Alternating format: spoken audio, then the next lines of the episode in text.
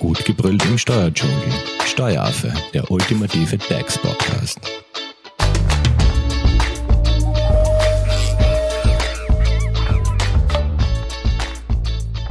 Hallo und herzlich willkommen beim Steueraffen. Unternehmen einfach online gründen. Gründung einfach online. Warum nicht? So heißt es zumindest im digitalen Unternehmensserviceportal. Ob man wirklich ein Unternehmen einfach online gründen kann, das möchten wir in der heutigen Podcast-Folge herausfinden. Zu Gast im Studio ist Thomas Bock. Er ist Steuerberater bei der Hofer Leitinger Steuerberatung. Hallo Thomas. Hallo Simone. Also Thomas, äh, das digitale Unternehmensservice preist ja die E-Gründung oder die elektronische Gründung so ganz gut an. Aber was ist das überhaupt? Also wenn wir von E-Gründung sprechen, wovon sprechen wir da überhaupt? Also E-Gründung, die elektronische Gründung oder digitale Gründung soll den Unternehmern dabei helfen, eigentlich von zu Hause aus das Unternehmen zu gründen und die Behördenwege eigentlich zu vermeiden, um so eine übersichtliche, schnelle Gründung zu ermöglichen. Und es sollte auch dem Unternehmer, Unternehmer, der zukünftigen Unternehmer, eine Hilfestellung sein, was brauche ich, welche Formulare sind auszufüllen. Und das ist eine gute Schritt-bei-Schritt Anleitung, Übersicht, die man als Junggründer unter, ähm, abarbeiten kann. Okay, und gibt es irgendwelche Voraussetzungen für diese Unternehmensgründung? Also Voraussetzungen selbst, man braucht wie überall heutzutage die Handysignatur. Ohne die geht es gar nicht, dass man sich einloggen kann. 18 muss man sein und generell gilt dieser Service oder geht dieser Service aktuell nur für ein Personenunternehmen und für die ein Mann oder ein Frau GmbH also nur diese zwei Formen, wo ich alleine bin, kann man das online gründen. Und wo kann ich jetzt online gründen? Also online gründen unter www.usb.at, dann komme ich quasi zu dieser Seite und dort gibt es dann ein Gründungskonto anlegen und dann werde ich Schritt für Schritt weitergeleitet. Okay, wenn wir jetzt nochmal zu den Voraussetzungen zurückkommen, was brauche ich sonst noch? Also grundsätzlich haben wir bereits gesagt, dass man schon 18 sein muss, ein europäischer Staatsbürger sein muss ähm, und wichtig ist auch, dass man nicht von der Gewerbeordnung ausgeschlossen ist und falls man ein reglementiertes Gewerbe vorhat zu gründen, dann braucht man den Befähigungsnachweis. Jetzt da aus, ausgegangen von Einzelpersonenunternehmen. Bei der GmbH schaut das etwas anders aus. Okay, aber das heißt wenn man das zusammenfasst, dass für die Gründung eines Einzelunternehmens brauche ich jetzt keine weiteren speziellen Voraussetzungen. Nein, also wirklich volljährig, ähm, die du gerade Staatsbürger, hast. genau, mhm. und sonst eigentlich nichts, ja. Okay, jetzt hast du ähm, im Gegenzug quasi die GmbH äh, angesprochen. Gibt es da jetzt irgendwelche speziellen Voraussetzungen, die für diese E-Gründung notwendig sind? Ja, also am wichtigsten auf jeden Fall ist die Aufbringung des Stammkapitals je nachdem, ob eine GmbH Light mit 10.000 Euro Stammkapital oder die normale mit 35.000 Euro Stammkapital, muss ich ja zumindest die Hälfte im Bar aufbringen, also einmal 5.000, einmal 17.500 und das muss ich noch immer bei der Bank erledigen. Hier gehe ich dann hin, ähm, erfülle dort die Musterzeichnung, lege das Bankkonto an und die Bank leitet das dem Firmenbuch weiter und ich erledige die nächsten Schritte dann selbst online, aber wie gesagt, die Bank braucht man hierzu noch. Mhm.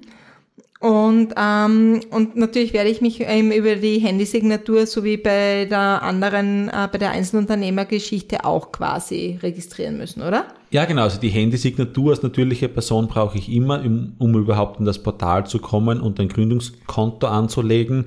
Und bei der GmbH brauche ich eben noch das Bankverfahren, wo ich das Stammkapital einlege und bei der Bank die Musterzeichnung vollziehe. Ähm, wenn wir von GmbH sprechen, sprechen wir von Gesellschaft mit beschränkter Haftung im Sinne von, dass es da mehrere Gesellschafter auch gibt oder so. Kann das einer allein tun oder muss ich da immer alle meine Geschäftspartner auch dabei haben? Nein, also die Online-Gründung geht nur für Ein-Personen-GmbHs. Okay, also wir sprechen nicht von Mehrpersonen GmbHs. Mhm. Also die einfachste Form der Gesellschaft der GmbH oder die Mindestform an Gesellschaftern ist auch gleichzeitig die maximale Anzahl, genau. Das heißt, die E-Gründung ist jetzt einmal quasi limitiert auf die Einzelunternehmer und auf die Ein-Personen GmbH. Genau, richtig, ja. Okay, wie schaut jetzt so äh, die elektronische Gründung aus? Also wie kann man sich den Ablauf vorstellen? Also das Wichtigste ist zuerst einmal die Händesignatur beantragen, falls man sie nicht hat. Dann legt man das Gründungskonto bei www.usb.at an. Dann wählt man die Rechtsform, ob Einzelperson oder GmbH. Also da hat man ja nur die zwei Genau. Optionen, ne? Ähm, beim Einzelunternehmen geht es dann schon in die Nebenformulare und bei der GmbH brauche ich noch oder erstelle ich online meinen Gesellschafts- und Gründungsvertrag, ähm, erledige das Bankverfahren und mache dann weiter und schließe auch hier mit den sogenannten Nebenformularen dann die Registrierung ab. Also Thomas, du redest jetzt die ganze Zeit von Nebenformulare. Welche wären das oder was kann man sich darunter vorstellen? Also ganz wichtig, was man jedem Unternehmen, nur je- jeden Unternehmer raten sollte, bei der Wirtschaftskammer das Neuförderungsgesetz in Anspruch zu nehmen und sich hier eine Bestätigung zu holen. Dann lade ich die Neuföck-Bestätigung hoch. Dann die Gewerbeanmeldung brauche ich auf jeden Fall. Wenn es ein reglementiertes ist, dann brauche ich auch noch den Befähigungsnachweis. Ähm, dann natürlich auch die Beantragung der Steuernummer und der UID-Nummer und als letztes noch die Sozialversicherungsanmeldung. Also wirklich so ein roter Faden, den jeder Junggründer abarbeiten muss. Wirtschaftskammer, Finanzamt, also Wirtschaftskammer, Neuföck und Gewerbe, ähm, Finanzamt, Steuernummer, UID-Nummer, wenn ich brauche und dann noch die Sozialversicherung. Mache ich das jetzt alles über dieses äh, Portal oder muss ich das im Vorfeld machen? Die Neuföck-Bestätigung von der Wirtschaftskammer bekommt man nur vor Ort, weil man unterschreiben muss. Ähm, der Rest geht alles elektronisch über das ähm, USB-Portal und es gibt links auf der Seite eine ganz schöne Checkliste. Da sieht man dann Neuföck beantragt oder hochgeladen, abgeschlossen, Gewerbeanmeldung ausgefüllt, abgeschlossen und erst wenn man den ganzen Prozess abgeschlossen hat, ähm, beim Einzelpersonenunternehmen braucht man das nicht, aber die GmbH wird erst dann abgeschlossen und eingetragen im Firmenbuch, wenn ich alle Schritte durch habe. Okay, ähm, jetzt im Unterschied zu den Einzelunternehmen, was brauche ich jetzt noch bei der Ein-Personen GmbH an diesen notwendigen Formularen mehr? Eigentlich, also grundsätzlich nichts mehr. Das Einzige, was man dann noch braucht, ist die, die Antrag auf Eintragung im Firmenbuch. Ähm, das erfüllt quasi die Bank. Man muss nur noch die Bestätigung der Leistung des Stammkapitals und die Musterzeichnung anhaken, dass man das bei der Bank erledigt hat. Okay, nehmen wir jetzt an, so im Prozess, in diesem E-Gründungsprozess haben wir jetzt diesen dritten Schritt, nämlich mit diesen ganzen Formularen abgeschlossen. Was kommt als nächstes? Also nach der Ausfüllung sollte eigentlich die Firmenbuch, äh, das Firmen, die Firma im Firmenbuch eingetragen werden und man sollte dann eigentlich ähm, die Steuernummer erhalten. Wie lang kann dieser Prozess dauern? Also was, was kann man sich da so vorstellen? Wie schnell geht so eine E-Gründung? Also grundsätzlich das Firmenbuch eigentlich, wenn man das brav ausfüllt, ein, zwei Wochen, das Finanzamt knapp ein Monat, Sozialversicherung meldet sich auch in der Regel zwischen ein und zwei Wochen. Also ja, in einem Monat sollte man das eigentlich erledigt haben von, ja, ich, ich beantrage meine Handysignatur bis ich habe Steuernummer, UID-Nummer, Firmenbuchnummer etc. Okay, und wie erfahre ich dann, ob jetzt diese Gründung erfolgreich war oder nicht? ähm, im elektronischen Postkorb, das auch über das USB läuft. Also das USB übernimmt ja die Funktion des ähm, Portalmanagement, sage ich mal. Man kann über das USB in den SVS-Account einsteigen, ins Finanz Online einsteigen, ähm, hat auch den elektronischen Postkorb, wo man dann das Schriftstück erhält, Firmenbuch eintragen, Steuernummer etc. Also das USB ist eigentlich die Übersichtsplattform für alle weiteren Behörden und Ämter, digitalen Ämter, so muss ich sagen. Du bist auf der Suche nach einem Steuerberater? Dann bist du bei Hofer Leidinger Steuerberatung gut aufgehoben. Nutze jetzt die Möglichkeit eines kostenlosen Erstgesprächs. Denkbar machbar. Mehr dazu unter www.hoferleidinger.at. Also Thomas, ich meine, so eine E-Gründung klingt ja dann eigentlich ganz einfach und eigentlich auch sehr, sehr vorteilhaft, oder? Also was, was wären jetzt so weitere Vorteile? Ja, der weitere Vorteil wäre auf jeden Fall, dass es sehr strukturiert abläuft, man nichts vergisst, es schön übersichtlich und abrufbar auf eine Lebenszeit hat eigentlich. Und was generell praktisch ist, man spart sich den Notar, man spart sich einen Rechtsanwalt. Es sind halt alles nur Standardverträge, das darf man nicht vergessen. Spezial GmbHs kann ich jetzt nicht gründen, aber ich sage für eine Komplementär GmbH, bei einer GmbH und Co. KG, bei der Gründung eines Einzelunternehmens auf jeden Fall ausreichend und perfekt und vielleicht der richtige Weg, wenn ich das Erstgespräch dem Steuerberater gehabt habe und abkläre, brauche ich eine UID-Nummer, brauche ich keine UID-Nummer, und sagt, mit den Infos geht man dann zum USB. Ja, ich wollte nämlich gerade sagen, also es klingt alles so easy cheesy und eigentlich, dass man sich die ganzen ja, Zwischenstationen wie Notar, Rechtsanwalt, Steuerberater spart. Ne? Also ich glaube, du redest ja gerade ein bisschen so gegen dein Geschäft, sage ich mal so. Ähm, gegen die Berufskollegen. Also ein, Steuer, ein Steuerberater man, sollte man schon brauchen, wenn man sich nicht sicher, wenn man weiß, 20% Umsätze, ich habe 100.000 Euro Umsatz im Jahr, ich brauche eine UID-Nummer, dann würde man es auch ohne Steuerberater vielleicht schaffen, aber sollte man eigentlich nicht. Das heißt, so quasi die Nachteile einer E-Gründung liegen ja dann schon auf der Hand, dass da mal quasi gewisse Informationen oder Beratungstätigkeiten, die kann man jetzt einfach nicht ausschließen, oder? Nein, also Fragen kann man niemand, es kann einem auch niemand helfen. Ähm, und es ist ja nur, oder es sollte eigentlich nur genutzt werden, wenn man sagt, okay, ich will eine Sta oder ich bin schon vielleicht Unternehmer und will jetzt eine eigene GmbH haben oder für ein anderes Geschäft und man weiß, was man tut, dann ist das ein sehr guter Weg.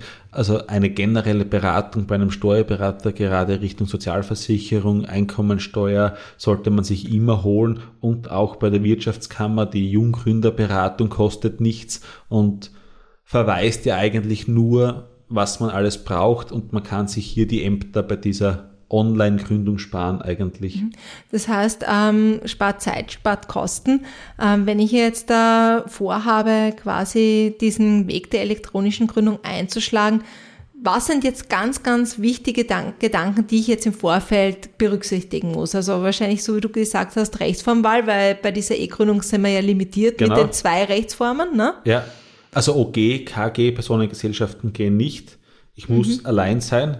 Ähm, und dann die typischen Entscheidungen, eben Rechtsform, Einzelunternehmen GmbH, wie viel Umsatz, brauche ich eine UID-Nummer, ja oder nein, Sozialversicherung, was, wie muss ich mich einstufen lassen, was kommt da auf mich zu? Und auch bei der Wirtschaftskammer Gewerberecht, reglementiertes Gewerbe, freies Gewerbe, also die typischen Entscheidungsprozesse, die man hat, sollte man vorher durchlaufen haben, man sollte die Unterlagen griffbereit haben, man kann immer wieder ein- und aussteigen, aber es macht den ganzen Prozess auf jeden Fall langwieriger. Nehmen wir jetzt an, man entscheidet sich jetzt für diese, äh, diesen Weg dieser E-Gründung und man begeht einen Fehler. Zum ja. Beispiel UID-Nummer, ja oder nein. Ne? Man hackt da das Falsche an. Ist es dann dann in Stein gemeißelt oder was ist, wenn ich jetzt im Nachhinein drauf komme, ups, da habe ich jetzt einen Fehler gemacht und habe das auch schon eingereicht, weggeschickt, kann ich irgendwas korrigieren oder? Manche Fehler ja, manche Fehler nein, wenn man auf die Umsatzsteuerbefreiung als Kleinunternehmer verzichtet und die UID-Nummer beantragt. Das biegt, sage ich einmal. Da ist man gebunden für, genau. glaube ich, drei Jahre oder was das waren. Äh, fünf Jahre. Fünf Jahre noch. Genau. Mhm. Also wenn ich jetzt da keine Ahnung beim was auch schwerwiegend ist, was ich erst vor kurzem in der Praxis gesehen habe, ein Tippfehler beim Firmennamen. Dann, oh, ja. Dann muss man zum Notar, dann muss man eine Änderung bekannt geben. Das ja ist peinlich und wirkt halt nicht sehr seriös am Anfang.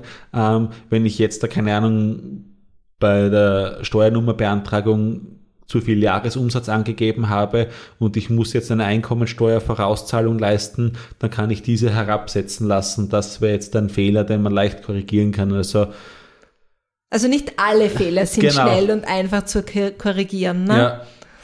Das heißt, ähm, würdest du jetzt äh, zu einer E-Gründung raten oder, oder bist du da nach wie vor, der sagt, na bitte Leute, wenn ihr vorhabt zu gründen, kommt zu mir, kommt zum Steuerberater?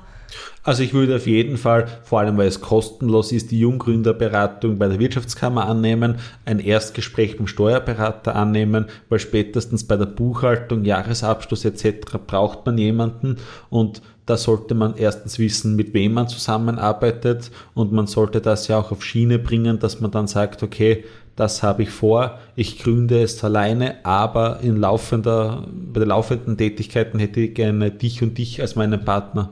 Mhm. Oder halt der Steuerberater als Partner an meiner Seite. Das heißt, E-Gründung einfach online, also ganz so einfach ist es dann ja doch nicht, wenn man das so zusammenfassen möchte. Der Ablauf ist einfach, wenn man weiß, was man tut, wie alles im Leben. Ähm, aber ja, es ist jetzt da nichts, was man sagt, sollte man leichtfertig und schnell einmal machen, weil man bindet sich bei vielen Sachen ja trotzdem an eine Sozialversicherungspflicht etc. Also ja, Mhm. Es ist einfach, aber es sollte nicht auf die einfache Schulter genommen werden quasi. Das heißt einfach, wenn man sich im Vorfeld gut informiert genau. hat, gut beraten lassen hat und alle Infos griffbereit hat. Genau.